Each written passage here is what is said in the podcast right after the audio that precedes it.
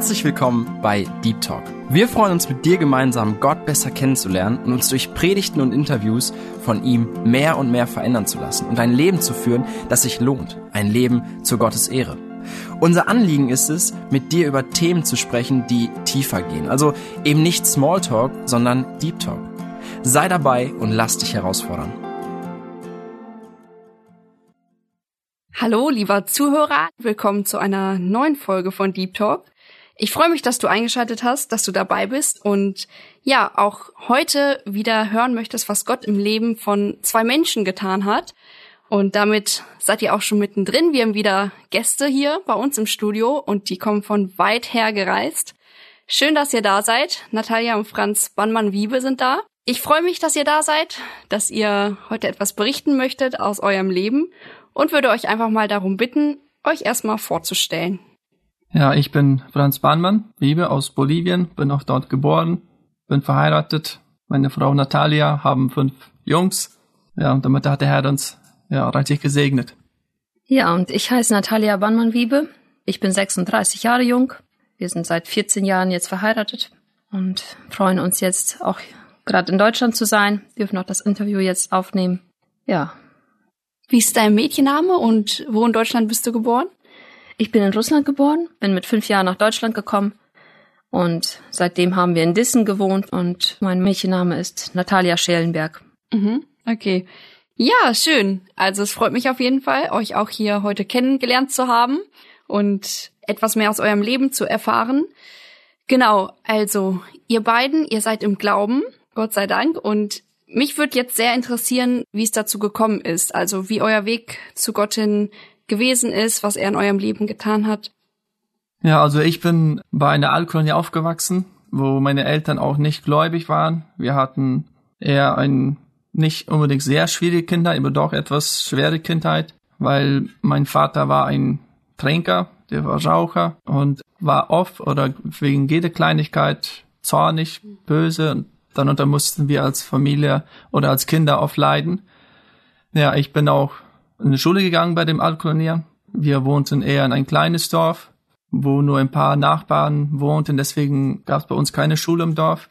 Wir mussten immer zum Nachbardorf fahren, mit der Kutsche natürlich, auch egal welches Wetter, immer dahin. Da ist es ja so, dass man sechs Monate im Jahr Schule hat, einmal zwei Monate Schule und dann vier Monate Ferien oder Pause.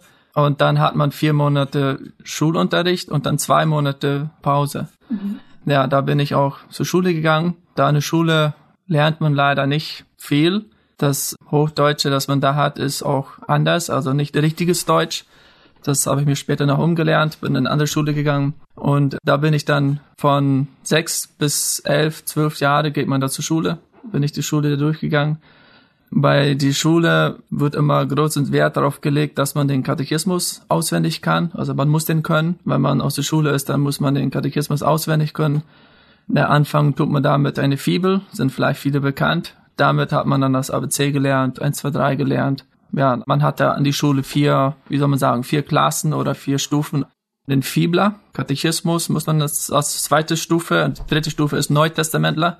Und die vierte Stufe wäre es dann am Bibler. Also das heißt dann, wenn man die Fibel durch hat, dann kann man von zu Hause einen Katechismus mitbringen und dann ist man eine Stufe höher sozusagen oder eine Klasse höher ist man eine zweite Klasse. Weil man den einigermaßen gut lesen kann und ein bisschen rechnen kann, teilen und den Grundkenntnisse von Mathe, dann kann man zu Hause ein Testament mitbringen, das heißt nur Neues Testament und dann ist man wieder eine Stufe höher, weil man dann etwas besser lesen kann und wenn man dann einen gewissen Alter hat, acht, neun Jahre, dann kann man auch letztendlich die höchste Stufe nehmen. Das ist ein Bibel, das ist mein Bibler. Dann bringt man eine Bibel mit, wo das Alte und Neue Testament beides drin ist.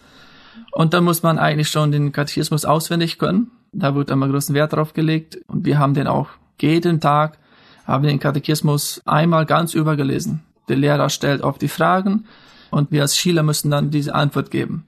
Ja, ich kann mich auch noch erinnern, als ich noch nicht den Katechismus auswendig konnte, dann wurde mir eine Frage gestellt von dem Lehrer und dann sagt der Lehrer zu mir, hör doch mal hin, was die Frage fragt. Man kann die Frage verstehen. Und ich wusste damals nicht, was der Lehrer damit meinte.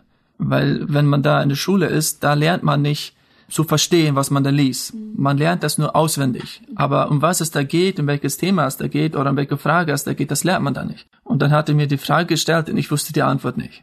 Und dann sagte er, hör da mal hin, hör da mal hin, was die Frage sagt, weil die Katechismen antworten, gibt dir ganz oft, fängt ganz oft mit Ja oder Nein an. Gibt es eine Frage, Ja oder Nein ist der Anfang.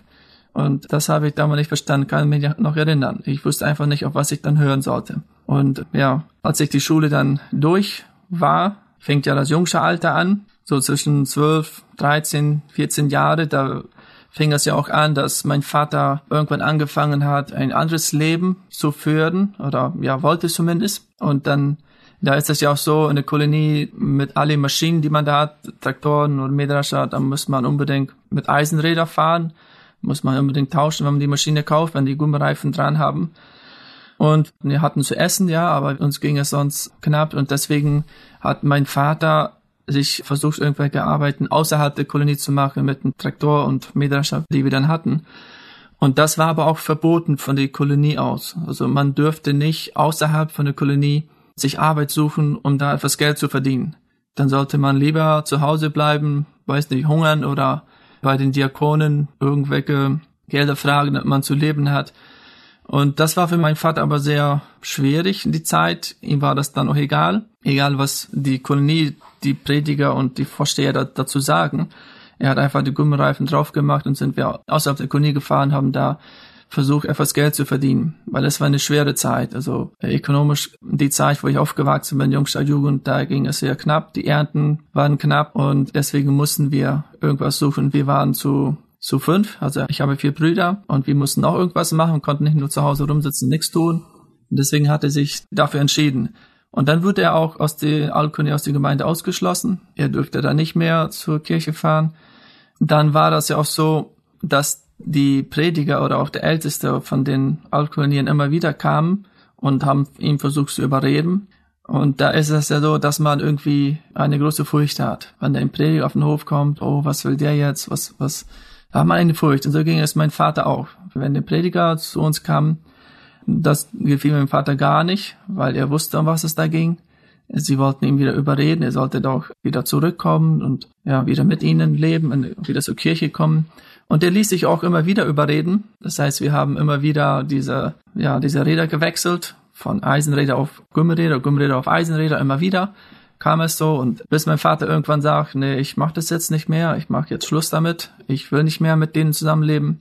Und das war aber immer noch die Zeit, wo mein Vater mit dem Trinken und auch Rauchen zu tun hatte, wo wir, ja, ich würde sagen, nicht, nicht ein gutes Vorbild war für uns Kinder gegenüber. Ja, ich kann mich auch gut erinnern, auch wenn wir mit ihm zusammen gearbeitet haben, da konnte irgendeine Kleinigkeit, dann war er sofort wütend, war, war böse darauf und wir hatten immer Angst, irgendwas falsch zu machen. Und wenn man Angst hat, was falsch zu machen, dann macht man ganz oft einen Fehler. Und äh, ja, da war immer so eine gewisse Furcht. Und uns ging es eigentlich besser, wenn mein Vater nicht dabei war, weil dann konnten wir eigentlich ruhiger arbeiten. Er wurde nicht jeden Fehler ja, bemerken oder ja, sehen, den man da macht. Und ja, das ging dann eine Zeit lang. Und ich kann mich auch gut erinnern, als mein Vater sich entschieden hat, jetzt mache ich meinen Schritt, dass ich nicht mehr hin und her wechsle mit den Gummireifen und Eisenrädern und so. Und dann hat er auch von dem Moment an gar nicht mehr sich hin und her gewechselt, sondern wir sind dann auswärts gefahren. Das war auch noch ziemlich weit weg, wo wir dann gearbeitet haben. Ich war ja noch der jüngere Bruder, also meine ältere Bruder haben das viel mehr gemacht. Ich war dann mehr zu Hause. Und von die Zeit an dürften wir ja nicht mehr zu den Alkonier fahren. Deswegen hat mein Vater eine andere Kirche gesucht und hat uns als Kinder auch mitgenommen. Wir sind dann hin und wieder, also nicht oft, aber hin und wieder sind wir zu einer anderen Kirche gefahren, die da auf ja, 40, 50 Kilometer entfernt war und haben dann den Gottesdienst miterlebt. Und da hat das angefangen, dass wir überhaupt mit dem Wort Gottes in Kontakt kamen. Obwohl wir in der Schule bei dem Alkonia ganz viel in der Bibel gelesen haben, ganz viel Katechismus auswendig gelernt haben. Wir haben da viele Gebete auswendig gelernt. Wir mussten jedes Jahr, um Weihnachten war immer Schule, müssen wir so vieles auswendig lernen, Gedichte und ja, irgendwas anderes auch Gespräche, die der Lehrer aufgeschrieben hat, müssen wir auswendig lernen. Das war ein Blätter voll. Das war einfach, das mussten wir. Und dann am Ende, ja, den letzten Schultag dann auch vortragen und auch zu Hause bei den Eltern oder Oma und Opa haben wir das auch immer vorgetragen. Aber das alles, was wir auswendig gelernt haben, das haben wir nie verstanden, um was es da ging. Und wie gesagt, wir haben viel Bibel gelesen, wir haben viel Katechismus gelernt, auch auswendig gelernt, aber uns wurde nie erklärt, was wir da lesen, um was der Text da geht, was der sagen möchte. Das hat der Lehrer uns nie erklärt. Und er dürfte das auch nicht. Wenn er das machen würde, dann hat er sofort Probleme mit dem Prediger oder mit dem Einwohner da im Dorf. Also er dürfte uns gar nichts, irgendwas biblisch erklären. Es gibt auch Lehrer, die das machen, aber die haben auch sofort Probleme bekommen, mussten mit Lehrer wechseln, mussten einen anderen Lehrer her, damit das nicht mehr vorkommt. Ja, und dann, als wir dann hin und wieder mal zu anderen Kirchen gefahren sind, wo auch, ja, das Wort Gottes gepredigt wurde, da haben wir dann angefangen, ja, mit dem Wort Gottes bekannt zu werden, wie ich schon gesagt habe. Aber das war eher selten. Vielleicht in einem Jahr sind wir dann zwei, dreimal so eine Kirche gewesen. Also wir haben nicht wirklich was mitbekommen vom Wort Gottes. Meine Eltern waren ja auch nicht gläubig. Die haben uns auch nicht mit dem Wort Gottes bekannt gemacht, gebetet, auswendig, auswendig gelernte Gebete kannten wir schon, aber nicht, dass man so direkt mit dem Herrn Jesus reden kann, also persönlich so. Das gab es nicht. Uns wurde immer beigebracht, ja, da ist wo ein lieber Gott, der ist da oben und man muss gehorsam sein, ja, das schon, aber nicht, dass man mit diesem lieben Gott sprechen kann. Das lernt man da nicht. Das ist eher ein Gott, für den man sich fürchten muss. Man muss von dem Gott versuchen, fern zu bleiben. Dass man nicht so viel mit diesem Gott in Kontakt ist oder dass man zu viel davon lernt. Und das war dann meine jungsche Alter, so 12, 13, 14 Jahre, wo das dann anfängt, dass Papa diesen Schritt gemacht hat. Dann ging es mein Vater aber auch darum, dass er sein Leben auch selber ändern wollte. Er wüsste zwar nicht wie. Er hat das selber eingesehen, dass es nicht ein gutes Leben war, worin er gelebt hat. Was glaubst du denn, wie dein Vater da reingerutscht ist in diesem ganzen Alkohol und Rauchen? Das war ja eigentlich so eine strenge Kolonie, sag ich mal. Ja, also leider ist das so, dass in diese Kolonien ist das, ja, ich möchte jetzt nicht eine Prozentzahl sagen, aber eine sehr hohe Prozentzahl, die da alle Trinker und Rauchen und ein sündiges Leben führen. Und mein Vater, also erst war er einmal ein Tränker, hat er dann Zeitland nicht gemacht und dann später hat ihm ein Freund wieder dazu, ja, ich sag mal, verführt oder ihn immer wieder angeboten, solange bis er dann ja das wieder gemacht hat. Erste Zeit hat er das dann im Geheimen versucht zu machen, uns Kindern gegenüber. Ich kann mich noch erinnern, wie wir mit der Kutsche gefahren sind und dann saßen wir auf dem Sitz und mein Vater saß dann hinter dem Sitz, so nach hinten gedreht, einfach damit er uns, dass sie zeigen wollte, dass sie wieder raucht. Dann hat er das gemacht. Und also wie gesagt, da sind sehr, sehr viele Menschen, die da leben, diese Kolonien, die haben mit dieses Problem, dass sie mit dem Tränken und Rauchen und ja, in so ein Leben einfach drin leben. Und da kommt man auch dann sehr leicht dran in den Orten. Ja, genau. Und das ist ja auch gerade für ihre Kinder oder für ja, die da aufwachsen, kein gutes Vorbild. Ja, also die sehen das, das macht mein Vater. Und das ist dann natürlich so, dass ganz, ganz oft, dass die Kinder auch machen, ja obwohl man dieses, dieses Alkohol nicht in der Kolonie kaufen kann, auf keine Stelle. Also wenn man den haben will, dann muss man schon zu einer anderen Stadt fahren. Also ja, man fährt ja mit der Kutsche bis zum Asphalt. Da gibt's bei uns ja eigentlich einen Hauptweg, der führt nach den Städten. Da muss man da hinfahren und per Anhalter muss man versuchen mitzukommen zu einer Stadt. Und da können sie sich den Alkohol kaufen. Also in der Kolonie direkt können sie sich den nicht kaufen. Gibt es da nicht. Okay. Mhm. Genau. Ja, als er das dann ja selber eingesehen hat, als wir dann größer wurden, ich habe zwei ältere Brüder, der hatte es auch gesehen, also wenn er sein Leben so weiterlebt, dann gehen wir genau dahin, wo mein Vater ist. Und da ist es ja auch so, wenn man 13, 14 Jahre alt ist, dann geht man ja auch von zu Hause, Sonntag zumindest, dass man auf die Straße geht und da mit Jugendlichen zusammen ist und auch ein sehr schlimmes, sündliches Leben führt mit Betrinken und Schlägereien und ja, es gibt davon alles auf den Straßen dass man auch klaut und wenn da Leute vorbeifahren, dass man die auch beleidigt, dass man die ja auch schlecht behandelt. Ist ein sehr sündliches Leben da auf der Straße, ja, wo man sich erstens bedrängt und dann versucht man von einem Dorf zum anderen Dorf zu fahren, um mit dem anderen Jugendlichen dann irgendwelche Kämpfereien zu haben oder mit also provozieren, damit die auch anfangen damit. Das ist das Ziel damit, wenn sie von einem Dorf zum anderen Dorf fahren. Und ja, das hat mein Vater auch so mitbekommen, dass wir auch genau da reinrutschen, dass wir auch dahin gehen. Und dann hat er sich dann ja Gedanken gemacht, was er machen sollte oder was er machen konnte, damit wir nicht genau dahin kommen, wo, wo er drin war. Genau. Und er war ja diese drei Jahre, vier Jahre war er schon nicht mehr in der Kolonie, oder waren es sogar fünf, weiß ich jetzt nicht genau, wo er nie in dem, dem, dem Alkonier zum Gottesdienst gefahren ist. Meine Mutter dürfte das noch, weil sie nicht ausgeschlossen war ist meine Mutter auch hin und wieder, führt sie auch zum Gottesdienst. Das war einfach Pflicht, das muss man da machen, das fordern die in der Kolonie eigentlich. Obwohl sie da auf dem Gottesdienst genau so ist, dass das Wort Gottes da nicht erklärt wird, wenn man da zur Kirche fährt, da ist immer eine geschriebene Predigt, die irgendwie vorgegeben ist, heute musst du diese Predigt halten. und man liest auch nur über, auf Deutsch, Hochdeutsch dann, auf ihre Sprache dann, welche die meisten Menschen nicht verstehen. Die verstehen gar nicht, was sie da lesen, obwohl es an sich nicht verkehrt ist, weil da wird auch aus der Bibel ein Text gelesen, wird auch erklärt, aber ja, ist ja nicht eine Predigt, der der Prediger sich selber vorbereitet hat, sondern es wird ihm vorgegeben.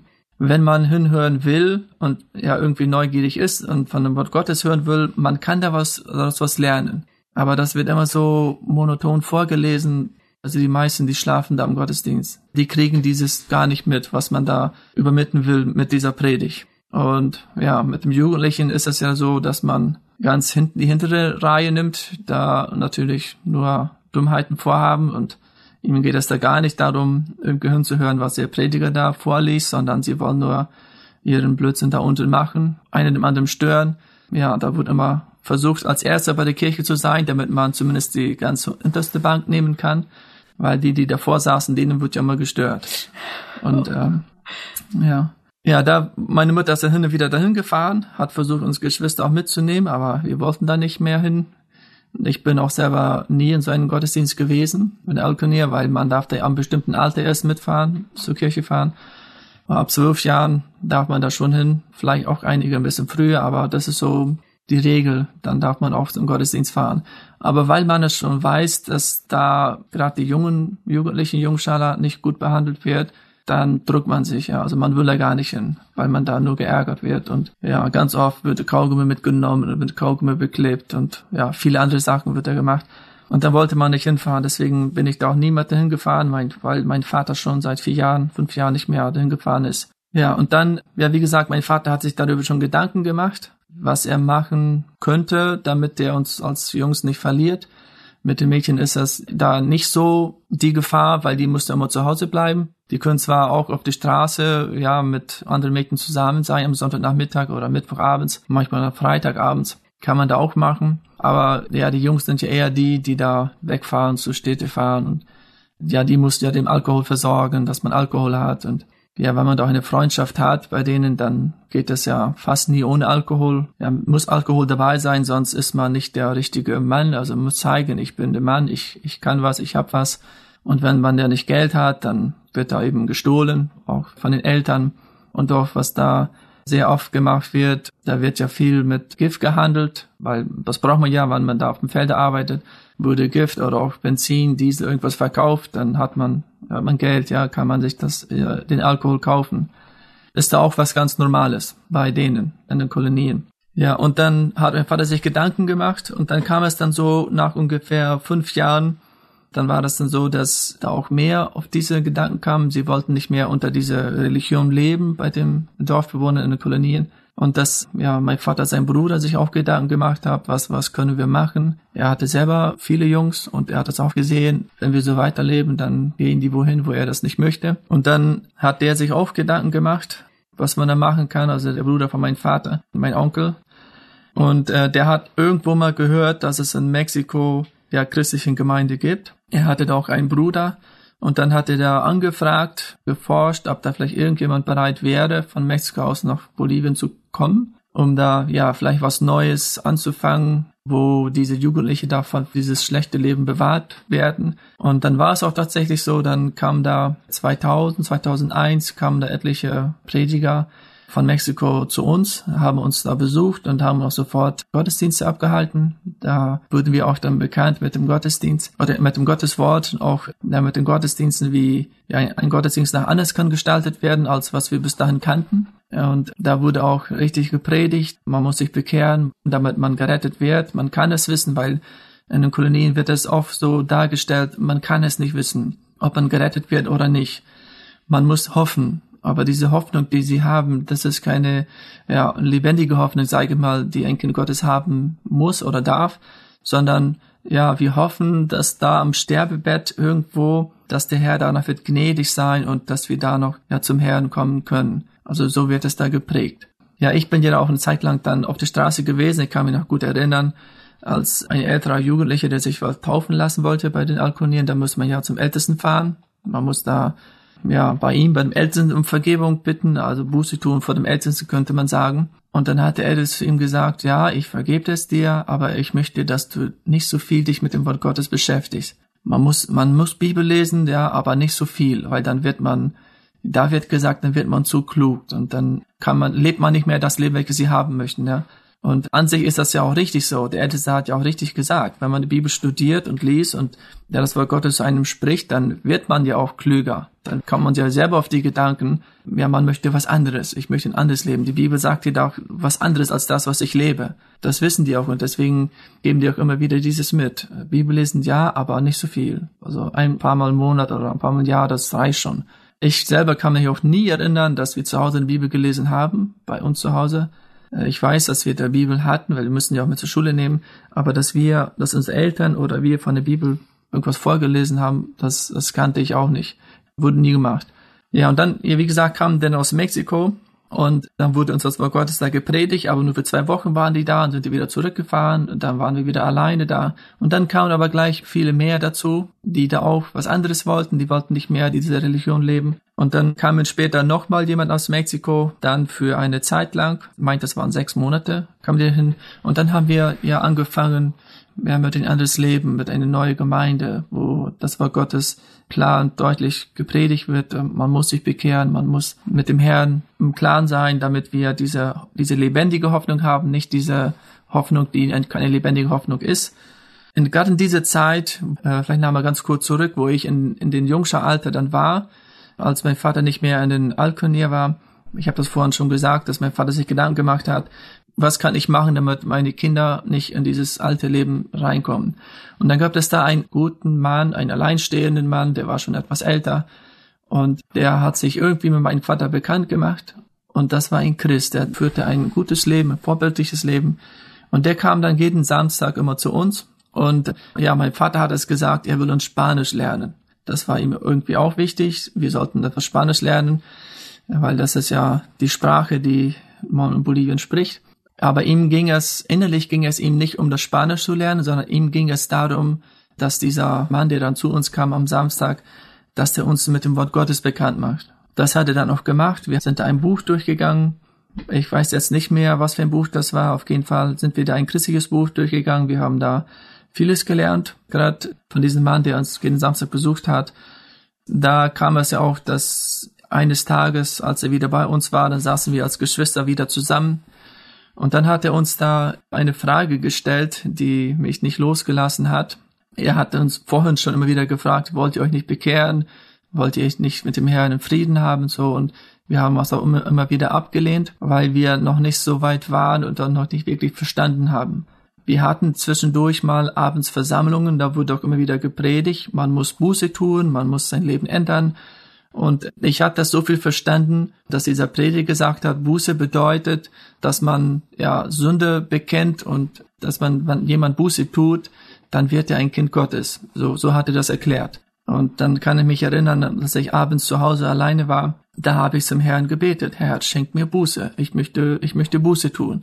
Obwohl ich das nicht wirklich begriffen habe, dass ich ja jetzt direkt mit dem Herrn so fragen oder ja dann bitten muss, dass er mir vergibt und so, ja.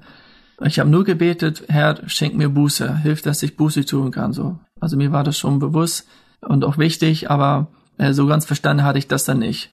Als dieser Mann dann einen Samstag wieder bei uns war, da hat er uns auch diese Frage gestellt, wenn der Herr Jesus diese Nacht wiederkommt, wie viel Prozent bist du dir sicher, dass du mit ihm gehst?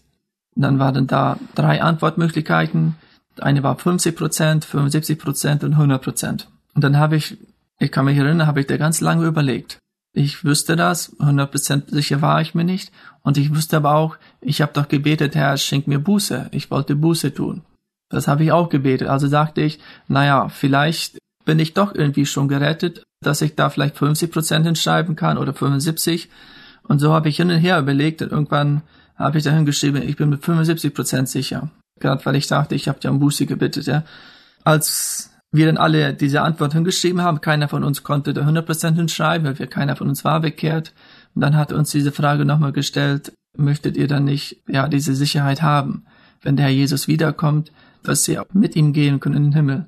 Und dann haben wir uns alle dafür entschieden und wir haben auch zusammen gebetet und ja, haben unser Leben den Herrn übergeben. Dann kam diese Gewissheit diese lebendige Hoffnung in mir, wo ich das wusste, so jetzt kann der Herr Jesus kommen, jetzt nimmt er mich mit, jetzt kann ich bei ihm sein.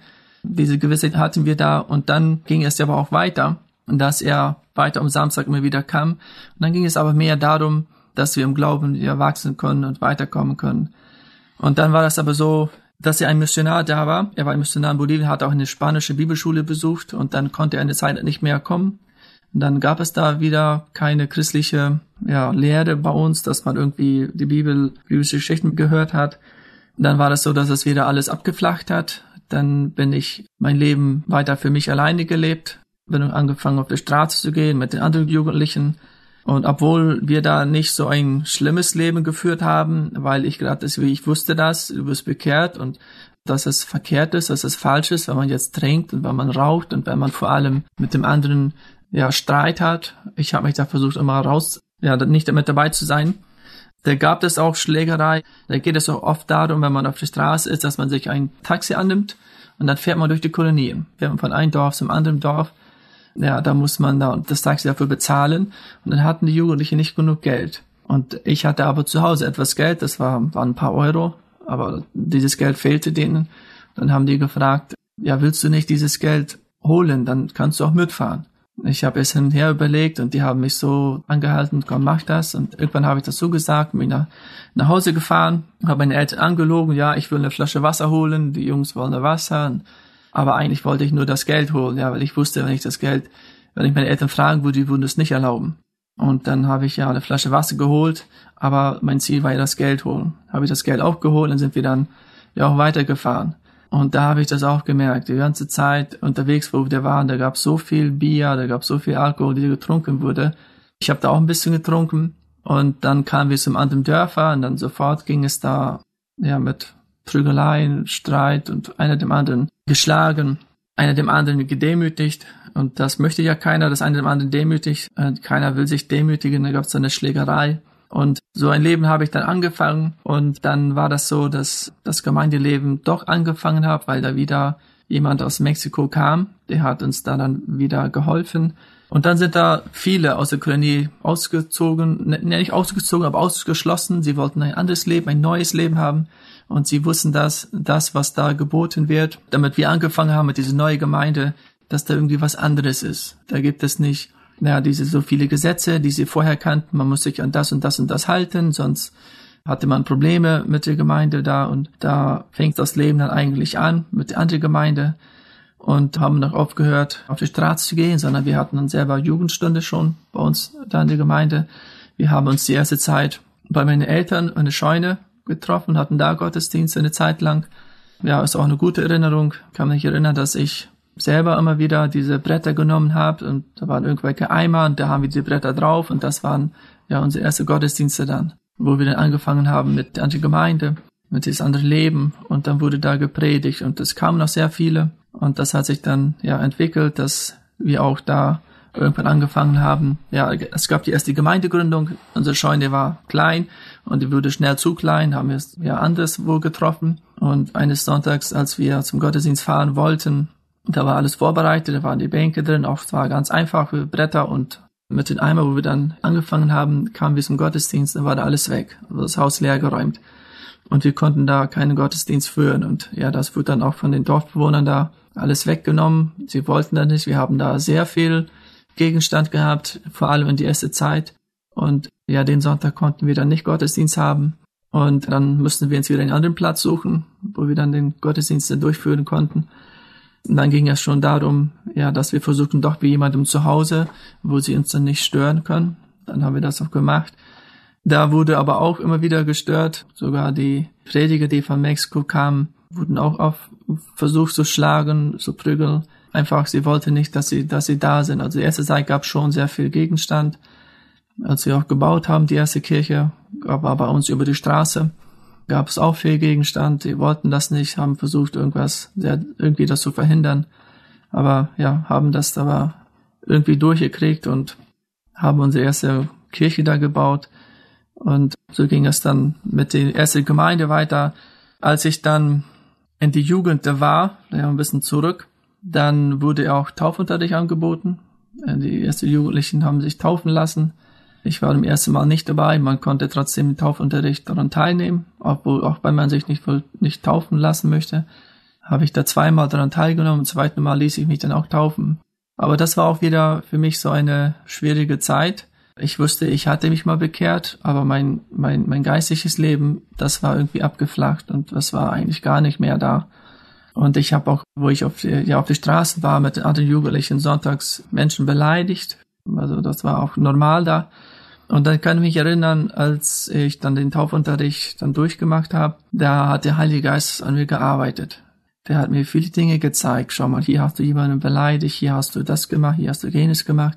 Das musst du klären. Wenn du dich taufen lassen musst, dann äh, musst du dein Leben ja neu übergeben. Du musst dein Leben ernster nehmen. Und ich habe auch mit einem Prediger nochmal gesprochen, der dann auch dann gerade da war. Wir haben nochmal zusammen gebetet. Und ja, da hat der Heilige Geist an mich gearbeitet und gezeigt immer wieder, guck mal, das musst du klären. Und ich bin auch auf manche Stellen hingefahren, habe versucht, ja, auch gerade bei dem Alkohol diese Sachen zu klären. Und bei denen ist ja das nicht normal, dass man da hinkommt und versucht, sich zu entschuldigen, wenn man nicht den Sinn hat zu heiraten. Also da, da lässt man sich taufen und wenn man sich taufen lassen will, dann geht es darum, dass man heiraten will. Und bei mir ging es ja nicht darum, sondern ich wollte mich nur taufen lassen. Als ich dann zu einem kam und ich ja, mich dann schuldigt habe und Vergebung gebeten habe, hat er gefragt, ja, aber wieso? Willst du heiraten oder wieso, wie, du bist noch jung und wieso möchtest du das machen? Ich war da 17 Jahre und das hat er dann nicht verstanden, wieso ich jetzt zu ihm kam und versuche, Dinge zu klären, obwohl ich nicht heiraten wollte, weil das ja bei ihnen das normal ist, oder? Ja. Aber trotzdem ging es dann zu besprechen, also er hat das mir vergeben Ganz oft ist das so, dass man sagt, nee, ich vergib dir das nicht. Kommt auch oft vor. Aber der war doch freundlich und wir konnten da, ich konnte das erklären, bin auch wieder zurückgefahren. Genau, dann war das so, dass ich mich dann diesen Taufunterricht teilgenommen habe. Ich meinte, das war 2006, ließ ich mich dann taufen mit mehreren anderen zusammen. Und dann fing ja das Gemeindeleben erstmal richtig an. Da ist das ja auch so, wenn, also wenn der Vater oder die Eltern aus der Kirche ausgestoßen werden, dann darf man ja nicht mehr zum Laden, man darf nicht zur Schule. Da ist es auch normal, dass man Kühe hat und dass man die Milch auch gerade an eine Kolonie verkauft und das, das darf man dann alles nicht. Und wenn man nicht, nicht sogar den eigenen Brunnen hat, da ist es auch normal, dass jeder Nachbar seinen Brunnen hat. Aber manche, die sich das, das dann nicht leisten können, die nehmen dann Wasser von dem Nachbarn. Und das wird dann auch abgeschnitten, wenn man ausgeschlossen wird, hat man da plötzlich kein Wasser. Und in der Schule dürften wir dann, erst die erste Zeit dürften wir noch dahin, aber später, als es dann mehr und mehr wurde, dass mehr aus der Kolonie ausgestoßen wurden, dann haben die das ja untersagt, man dürfte das nicht mehr. Ja, und dann mussten wir als, uns als Gemeinde uns dann diese ja, Gedanken machen, was, was machen wir jetzt mit unseren Kindern?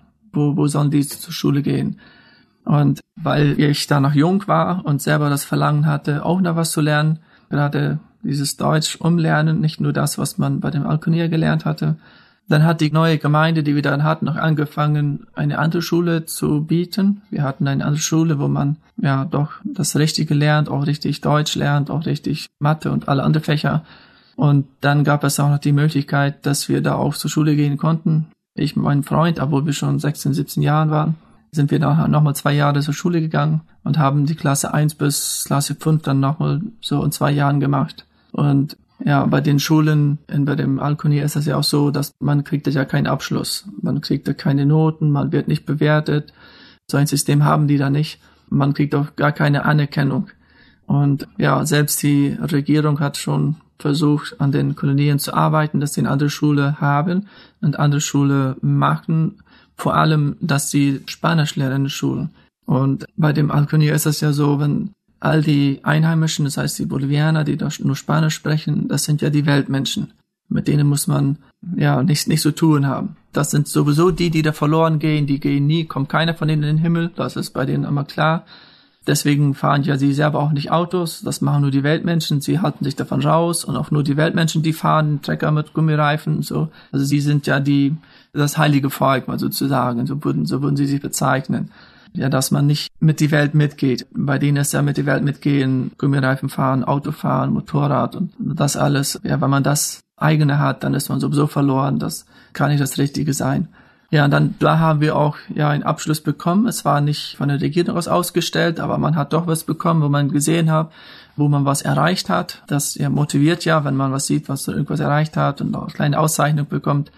Und das gab es aber bei den Alkoholischulen nicht. Und diese zwei Jahren, da haben wir dann sehr viel gelernt und das hat dann auch dazu geführt, dass mein Freund und ich dann auch Lehrer waren. Wir waren auch ziemlich jung und uns wurde ja auch ja, versucht darauf äh, hin zu lernen, dass wir gleich in der nächsten Zeit die Schule als Lehrer unterrichten würden. Das haben wir dann noch gemacht. In welcher Kolonie war das? In Val d'Esperanza. Hm. Ja. Ich meine, ich war da zwei Jahre, war ich dann Lehrer, obwohl es sehr, sehr schwierig für uns war. Wir, wir kannten ja diese Schule gar nicht. Haben wir doch diese Schule da gemacht mit zwei Jahren. Das Gute daran war ja auch, dass die Kinder selber kannten ja diese Schule auch nicht, gar nichts davon. Man musste ja alles umlernen. Auch wenn sie bei dem Alten in der Schule gewesen sind, musste man ja einmal alles umlernen, damit sie mit diesem mit, mitkommen, was wir jetzt lernen wollten. Deswegen ja, konnten wir das als Jugendliche auch machen, obwohl wir selber nicht wirklich gebildet waren. Okay. Ja, ist auf jeden Fall ein sehr interessanter Weg, wie das alles gekommen ist mit der Bekehrung. Gerade total interessant mit diesen 50, 75 Prozent, wie er das so aufgebaut hat. Aber ich glaube, das ist auch eine große Schwierigkeit, gerade in der Altkolonie, wie du auch gesagt hast, dass die keine Heilsgewissheit haben. Und vielleicht ist ja auch der ein oder andere Zuhörer dabei, der mit der Altkolonie nichts anfangen kann. Wir hatten da schon mal Gäste dabei, Henry und Verena Friesen, da haben wir das nochmal ein bisschen genauer erklärt. Könnt ihr euch auch gerne noch anhören nachträglich, aber ich glaube, vieles ist jetzt auch schon ja herausgekommen bei dem, wie du es erzählt hast, wie da so manche Regeln sind, was man nicht darf und wie das Ganze so aufgebaut ist. Sehr, sehr spannend, aber trotzdem schön, dass Gott dann gewirkt hat und auch Menschen geschickt hat, die dann wirklich das Evangelium gebracht haben. Ja, eine Sache, die mich auf jeden Fall noch sehr interessiert, wahrscheinlich auch die Zuhörer. Was ist denn aus deinen Eltern jetzt geworden, Franz? Also sind die mittlerweile bekehrt und wie geht's bei denen weiter? Ja, also wie ich schon sagte, mein Papa wollte ja, dass wir ein anderes Leben führen als das, was er uns vorgelebt hat. Er hat sich ja wahrscheinlich selber Gedanken gemacht und dann war das auch so, dass er sich auch bekehrt hat. Gerade in dieser Zeit, wo dieser Mann zu uns kam und uns das ja, Evangelium erklärt hat, hat er das ja auch gehört und da hat er sich auch bekehrt. Das war eine 2000. Da hat er von einem Tag auf den anderen Tag alles, sein ganzes Leben hat er geändert, hat nicht mehr geraucht, nicht mehr getrunken. Und ja, man konnte ihm diesen Kampf einfach ansehen, weil wir hatten ja einen großen Hof und er ging immer wieder auf den Hof rum und hat zu seiner Tasche gegriffen, wollte seine Zigarette nehmen. So hat er sich das angewohnt und man hat es gemerkt, was für ein Kampf das war. Seit dem Moment hat er nie mehr getrunken, auch nicht geraucht. Er war auch von dem Moment ein anderer Vater. Natürlich hat er sich auch geändert. Das war gerade mit seinem Zorn. Er hatte immer, immer einen großen Kampf damit. Nicht von heute auf morgen war er sich geändert. Er hat sich daran geübt. Und ja, er wurde ein anderer Vater. Ich kann mich noch erinnern, dass er sogar zu meinen Brüdern gegangen ist und hat sich entschuldigt für das, wo er ihnen so böse gewesen war und äh, zornig gewesen war. Und das war für uns was ganz, ganz was Neues dass, dass der Vater kommt und sich entschuldigt. Ja, bei uns Kindern, das kannten wir von ihm nicht früher. Und ja, das war einfach ein anderer Vater von dem Moment an, wo wir das von ihm auch gesehen haben, dass er die Bibel nahm. Er hat gelesen. Früher hat er ganz auf einem Stuhl gesessen, da hat er geraucht, da hat er getrunken, hatte immer einen Becher neben sich. Und von dem Moment an war es anders. Da hatte er die Bibel neben sich. Und das war das, da war das Leben einfach ganz anders bei ihm. Und das hat uns dann auch geprägt und er hat uns dann auch selber immer wieder gesagt, ihr muss das Wort Gottes lesen und ja, dass ich mich selber noch daran erinnern kann, dass wir auch ja selber danach gestrebt haben, dass wir auch ja die Bibel gelesen haben, weil wir das eben von unserem Vater ja auch gesehen haben. Mhm. Oh, gewaltiges Zeugnis. Und deine Mutter? Ja, auch genauso. Also es war an einem Tag, da mhm. haben sich beide bekehrt. Was ich auch noch interessant fand, also mein Onkel, der hat das ja selber gesehen, dass mein Vater diesen Kampf hatte. Und der hat ihm auch angeboten, weil es die Zeit ja knapp ging alles mit dem Geld so. Mein Onkel, dem ging es besser, hat der angeboten, wenn du aufhörst mit dem Rauchen, ich gebe dir 100 Dollar pro Monat in sechs Monate. Und dann mein Papa hat das auch gemacht und dann war das dann so, nach einem Monat, dann waren da andere Leute, die kamen zu meinem Onkel und sagten, ja, der raucht schon wieder, der trinkt schon wieder, mein Vater, und waren einfach, ja, konnten ihm dieses Geld nicht sozusagen. Mhm. Und mein Papa sagte, ist mir egal, das Geld brauche ich nicht davon bin ich jetzt nicht abhängig. Ich bin einfach froh, dass ich das geschafft habe. Wenn der mir das Geld nicht gibt, ist mir kein Problem. Boah. Und ja, das haben wir einfach dann gesehen, dass auch die Leute rundum haben ihm das einfach nicht gegönnt. Das, ja, ihm war das Geld ja auch nicht wichtig, mhm. aber ja, auch die anderen konnten das nicht verstehen oder wollten es nicht wahrhaben, dass er jetzt mit allem aufgehört hat, mit mhm. dieser Lasten, die er hatte. Und ja, wie er immer wieder gesagt hat, das Geld brauche ich nicht, das ist mir nicht wichtig. Wichtig mhm. ist mir, ich bin froh, dass ich das jetzt nicht mehr, diese Lasten nicht mehr, jetzt nicht mehr habe. Ja, das war ihm wichtig. Vielen Dank, das ist auch ein schönes Zeugnis von deinen Eltern. Ja, Natalia, wie war das denn bei dir?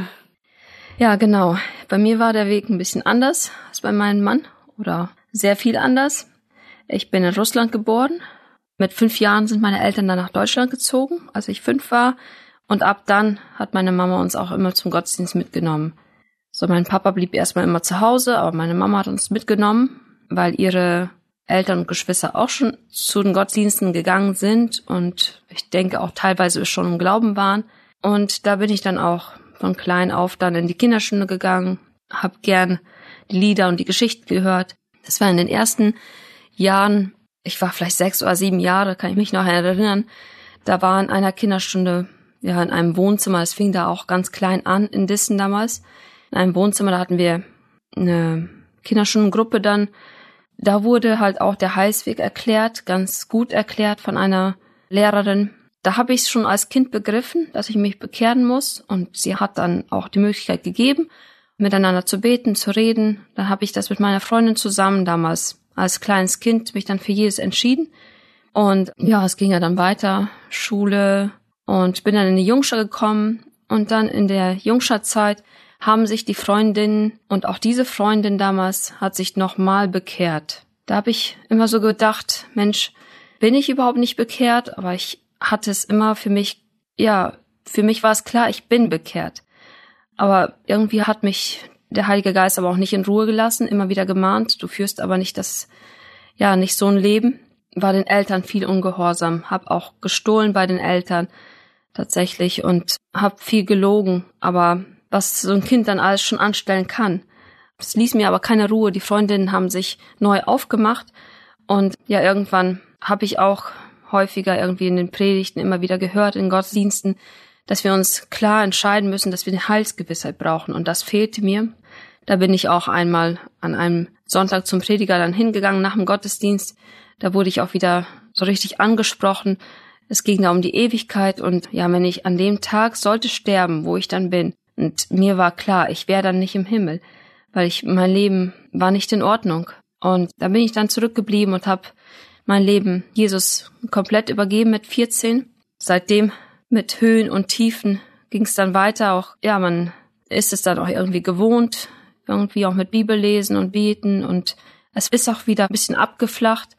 Aber dann mit 17, mit fast 18 Jahren durfte ich mich dann taufen lassen, habe mich dann auch zum Taufunterricht gemeldet, bin dann den Unterricht auch durchgegangen und dadurch ist dann auch einiges nochmal klarer geworden und ich durfte dann auch die Taufe empfangen, im Glauben dann auch die Taufe durchgegangen und in die Gemeinde gekommen und habe dann auch in der Gemeinde in Dissen auch gedient. 2003 wurde ich getauft und war dann auch bis 2006 in Dissen. In welchen Bereichen hast du gedient? Ja, im Chor habe ich mitgesungen und immer wieder, wenn da Kinderveranstaltungen waren, so zwischendurch Kinderwochen, sowas habe ich dann auch mitgemacht.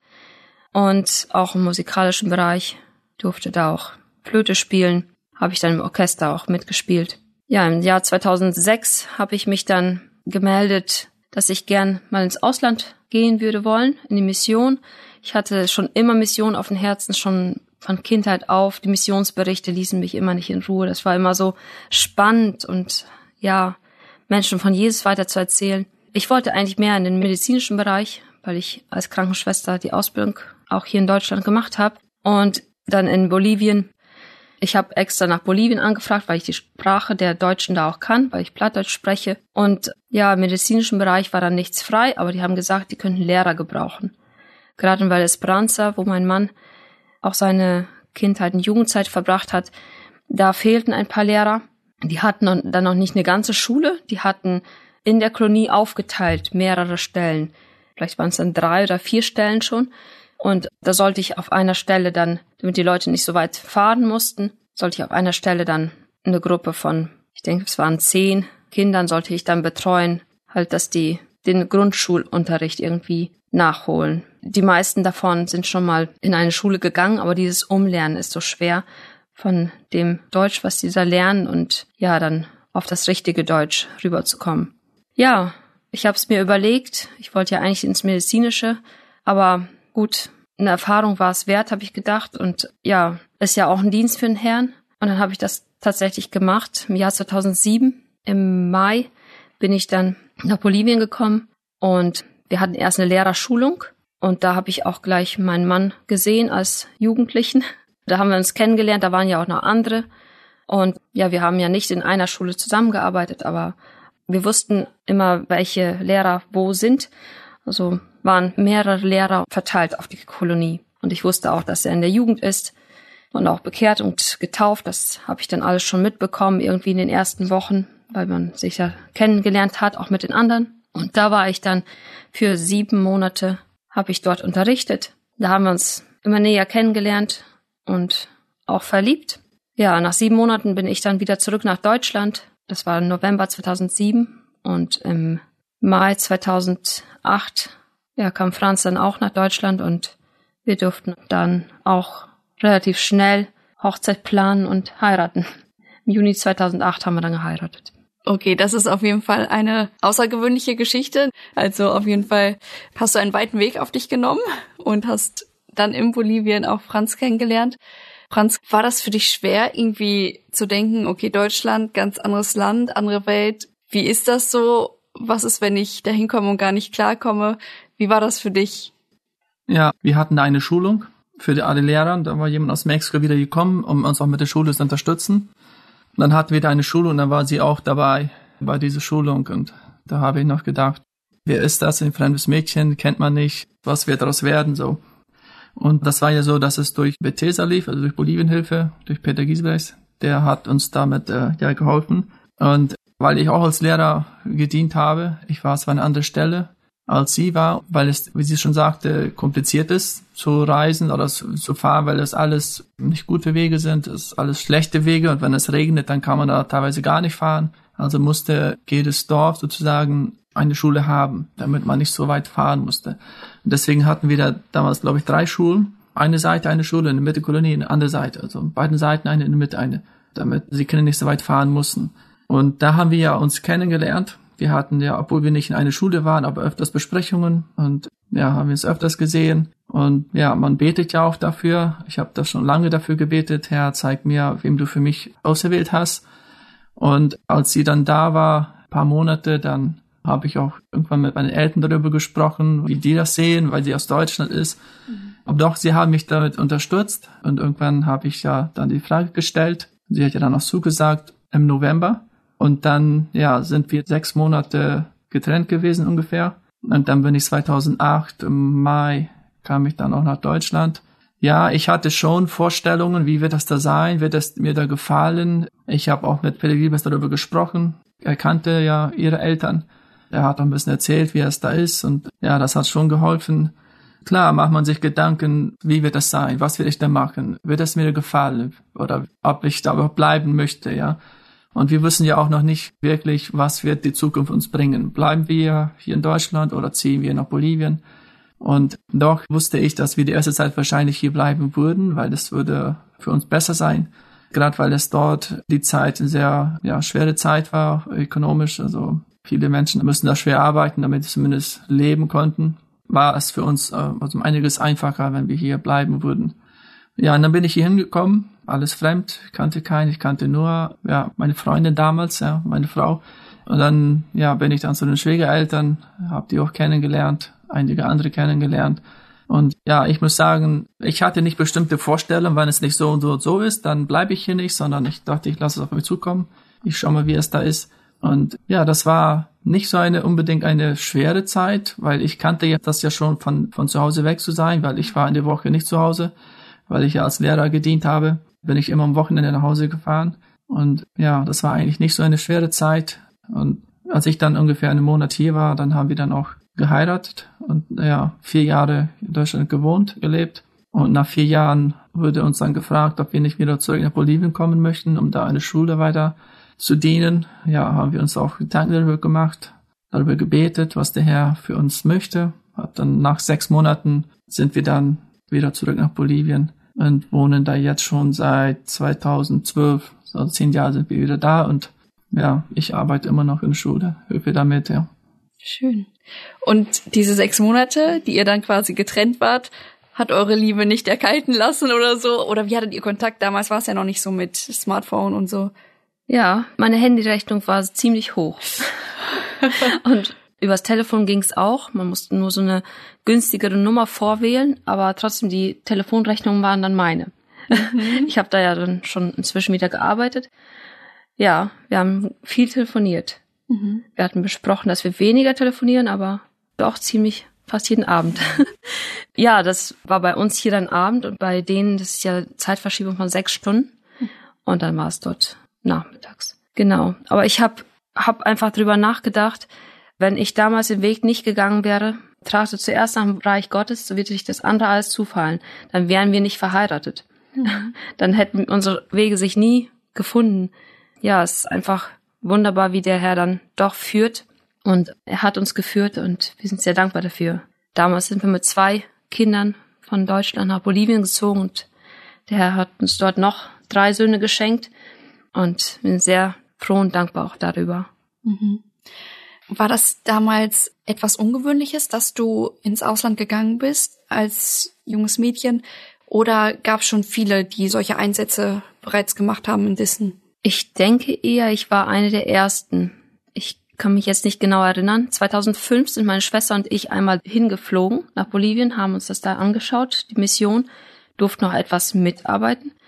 Da waren wir auch mehr bei Bethesda und bei dem allgemeinen Arzt und auch beim Zahnarzt. Die hatten so eine mobile Zahnarztstation und das sprach mich alles an. Mhm. Und auch, wir sind auch in eine Kolonie reingefahren, auch zu den Altkolonien. Die haben uns damals auch ganz gut aufgenommen, besonders wenn es nicht deren Leute sind von dort. Wenn es aus, aus dem Ausland ist, dann ist das noch irgendwie was anderes. Dann kann man besseren Kontakt zu denen knüpfen. Mich hat es damals schon angesprochen mit 19 und dann schließlich mit 21 bin ich dann ja zu so einem Einsatz gefahren. Mhm. Ja, richtig schön. Was mir auch besonders bei Franz gefällt, dass er ja gesagt hat, damals die Taufe, das war ganz unabhängig von irgendeiner Beziehung, so wie es in der Altkolonie manchmal gedacht wird, ne, so jetzt wirst du heiraten und dann lässt du dich taufen, sondern dass ihr euren Glauben schon vorher fest auf Gott gegründet hattet und dann haben sich eure Wege halt gekreuzt, so, ne? Was ist euch denn jeweils an dem anderen besonders wichtig geworden oder aufgefallen? Was mir bei Franz damals schon aufgefallen ist, dass er, ja, wenn es da irgendwelche Dienste zu tun gab in der Gemeinde, sei es jetzt ausfegen oder die Bänke da zurechtrutschen, weil die haben auch gegenüber der Kirche gewohnt. Da war er sehr oft dabei oder irgendwas, dass er nicht Nein gesagt hat zu irgendwelchen Diensten, dass mhm. er immer, immer schnell dabei war. Das fiel mir damals schon recht schnell auf. Mhm. Der hat keine Jugendstunde ausgelassen, würde ich sagen, oder nicht nur Aktivitäten draußen, so Fußball oder Volleyball, aber auch drin war er dabei. Und drin ging es ja dann meistens um die biblische Themen oder auch christliche Anspiele wurden vorbereitet so zu Weihnachten oder so. Da fiel es mir immer auf, er war dabei. Mhm. Ja, also, aber uns war das so, wir kannten das erstens noch gar nicht, Programme vorzutragen in der Gemeinde, das war alles fremd. Und da habe ich bei ihr schon gemerkt, also sie war, als wir das erste Gespräch mal hatten, hat sie das, glaube ich, zum Teil vorbereitet und auch verteilt. Und also ich habe es einfach gesehen, sie ist dabei, sie hat das, sie hat versucht, mitzumachen, damit es was wird. Und auch allgemein auf Jugend war sie immer aktiv dabei und ja, man hat es gesehen, dass ja dass auch sie das geistliche Leben schon ernst nimmt. Also ja. Ja, schön. Also vor allem auch das, was du vorhin erwähnt hast, dass ihr auch schon dafür gebetet habt, auf jeden Fall. Und das ist ja auch sehr, sehr wichtiger Punkt, kann man auch nicht früh genug anfangen. Genau. Ja, vielen Dank für euren Bericht, dass ihr geteilt habt, wie ihr zum Glauben gekommen seid, auch wie Gott euch zusammengeführt hat. Zwar jetzt im Schnelldurchlauf, aber ein, zwei Anliegen hätte ich noch. Und zwar, was würdet ihr uns gerne mitgeben wollen? Junge Leute, die das hören, was würdet ihr uns als Rat mit an die Hand geben wollen? Also mir ist es äh, letzte Zeit, also besser gesagt Anfang des Jahres, also man überlegt ganz oft, wenn das neue Jahr anfängt, was nehme ich mir vor, was will ich anders, was will ich ändern. Da wird es mir sehr wichtig, wie wir unser Leben den Herrn Jesus gegenüber führen. Und wir leben ja auch ist genauso wie hier auch. Wir leben in einer Umgebung, wo wir, wir umgeben sind von Weltmenschen, von Weltlichen, die Jesus nicht kennen, von Menschen, die ja vielleicht kein gutes Leben führen. Und das gibt es da bei uns auch. Da gibt es sehr viele Menschen, die da schweres, bedrücktes Leben führen. Mir wird das wichtig, was Jesus die letzten Worte sagt in Apostelgeschichte 1, Vers 8, mit den Versen mal lesen.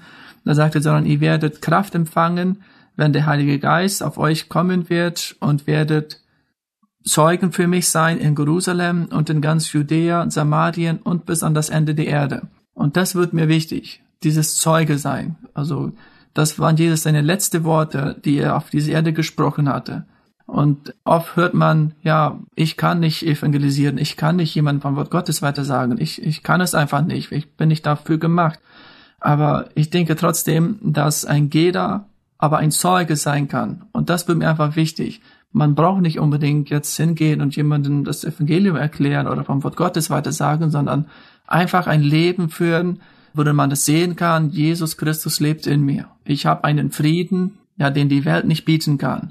Ja, dass es auffällt in all unserer Arbeit, egal wo wir sind, wo wir uns befinden, egal was wir tun, aber dass Jesus in uns zu sehen ist. Wir brauchen kein Wort zu reden, aber der Nächste, der merkt das in sich, dass der hat was, äh, das will ich auch haben. Und ja, das möchte ich einfach auch mitgeben, dass wir dieses Verlangen haben, ja, ein Zeuge zu sein, dass der Nächste das sieht, der hat was und das möchte ich auch haben. Mhm. Sehr schön. Dazu passt auch unser Leitvers aus Kolosser 3, Vers 17. Den könnt ihr gerne im Outro zum Abschluss hören. Jetzt, was würdest du uns mitgeben, Natalia? Ja, ich habe vorhin schon kurz den Vers erwähnt aus Matthäus 6, 33. Tracht zuerst nach dem Reich Gottes, so wird euch das andere alles zufallen. Ich sage das jetzt so mit meinen Worten. Ich denke, da muss ich nicht mehr viel erklären, wenn wir als erstes nach Gottes Wort trachten. Der Herr wird es dann schon lenken, wie es seinem Willen entspricht. Mhm. Ja, und jetzt ganz zum Schluss. Gibt's Anliegen, für die wir beten dürfen? Ja, also wie gesagt, ich bin in der Schule, arbeite in der Schule, könnt gerne dafür beten, ja, dass die Schule weiterläuft. Es ist da bei uns ein bisschen schwierig, die Schule zu finanzieren, weil das Privatschule ziemlich teuer alles ist und ja, das auch einfach dafür beten, dass der Herr da gnädig ist und auch, dass da bei dieser Schule auch den Kindern richtigen Samen eingepflanzt wird, damit das später gute Frucht bringt. Ja, ansonsten sind wir in der Gemeinde da auch, ja, einfach, dass wir die Gemeinde bei uns beten, dass der auch wächst und vor allem, dass wir, wie gesagt, ein Zeuge können sein für unsere Umgebung, dass mehr Menschen zu diesem Glauben finden. Mhm. Alles klar, ja.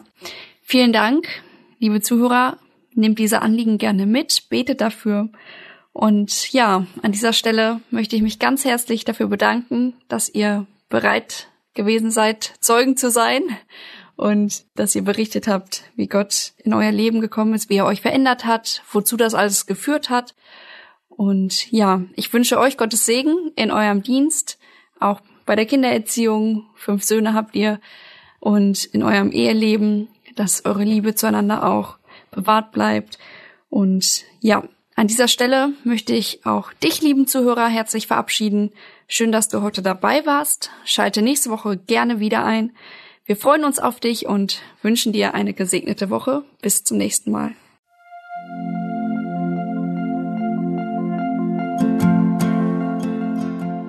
Schön, dass du heute dabei warst. Wenn es für dich ein Segen war und du etwas mitnehmen konntest, dann teile Deep Talk gerne mit deinen Freunden und fühle dich frei, auch uns ein Feedback zu schreiben. Wir würden uns da sehr darüber freuen.